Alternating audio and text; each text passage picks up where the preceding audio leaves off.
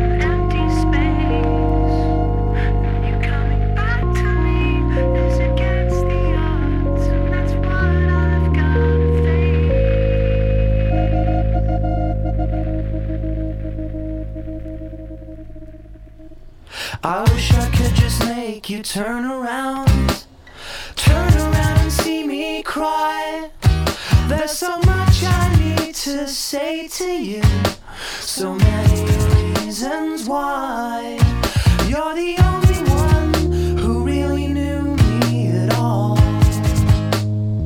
So take a look at me now. Oh, there's just an empty space, and there's nothing left here to remind me. Just the memory of your face.